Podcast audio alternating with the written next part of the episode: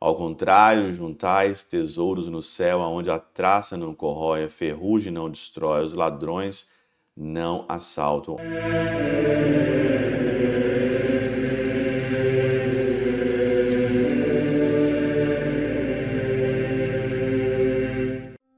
Nome do Pai, do Filho e do Espírito Santo. Amém. Olá, meus queridos amigos, meus queridos irmãos. Nos encontramos mais uma vez aqui no nosso Teóso, Viva de Coriés, do Cor Maria, nesse dia 23 aqui de junho de 2023.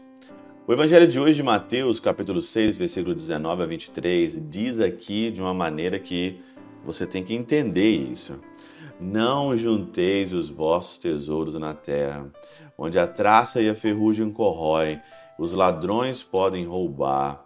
Ao contrário, juntais tesouros no céu, onde a traça não corrói, a ferrugem não destrói, os ladrões não assaltam. Aonde está o teu tesouro, aí está o teu coração. Juntar tesouros no céu.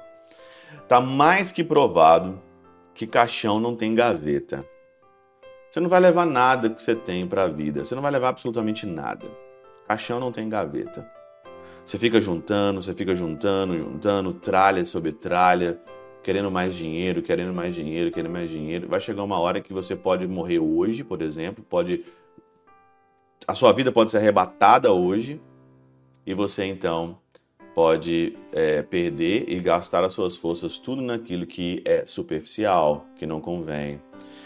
São João Crisóstomo aqui hoje na Catena Aula, ele fala sobre a insegurança das coisas. O que, aonde você tem segurança neste mundo? Você não tem segurança em lugar nenhum. Você não tem segurança a não ser em Deus. Você tem segurança no dinheiro, segurança no material, segurança nas pessoas. Você tem segurança mesmo das pessoas? Alguém pode te oferecer o eterno? Alguém neste mundo pode te oferecer alguma coisa eterna? Como diz aqui, não acumuleis para vós tesouros na terra, acrescenta onde a ferrugem e a traça consomem, para demonstrar, São João Crisóstomo, tanto pelo lugar e como as pessoas dos tesouros da terra e as vantagens do tesouro do céu, a insegurança dos tesouros da terra.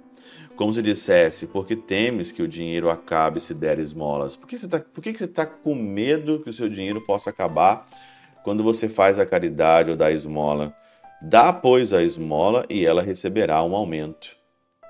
Dá a esmola e receberá um aumento. Você quer aumentar o teu patrimônio, você quer aumentar é, os teus bens, seja caridoso.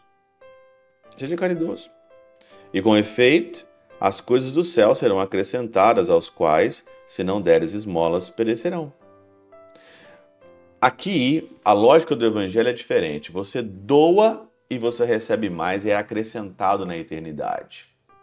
Tudo aquilo que você usa nessa terra, tudo aquilo que você usa aqui neste mundo, se você usa com amor, com caridade para ajudar os outros, se os seus bens é para ajudar os outros, você vai acrescentando cada vez mais aquilo que você gasta aqui, você vai acrescentando isso cada vez mais na eternidade. É fácil. É assim que você assim que funcionam as coisas. É assim que a gente vê, é assim que nós então aí é, vamos acrescentando coisas na eternidade. E não disse: abandonarás aos outros, porque isso é agradável aos homens.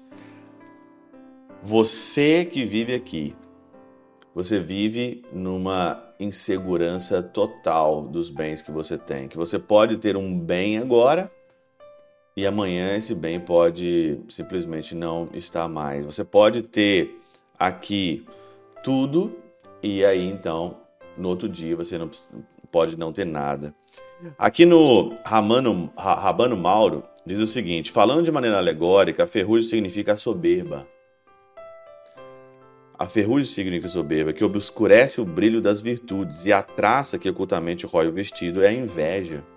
Orgulho, inveja, que despedaça o bom desejo e por isso descompõe a ligação da unidade. Os ladrões são os hereges, os demônios, que sempre estão dispostos a nos despojar dos nossos bens espirituais. Olha, a inveja, o orgulho, a prepotência, o demônio, né, os hereges, tudo isso mostra a insegurança que o mundo hoje vive e quão é volátil, quanto é inseguro tudo aquilo que você tem, tudo aquilo que você possui.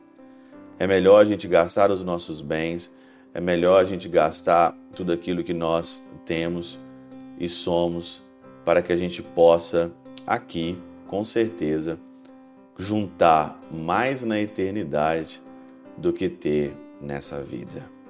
Pela intercessão de São Chabel de Magluf, São Padre Pio de Peltrautina e Santa Teresinha do Menino Jesus e o Doce Coração de Maria, Deus Todo-Poderoso os abençoe. Pai, Filho e Espírito Santo, Deus sobre vós e convosco permaneça para sempre. Amém.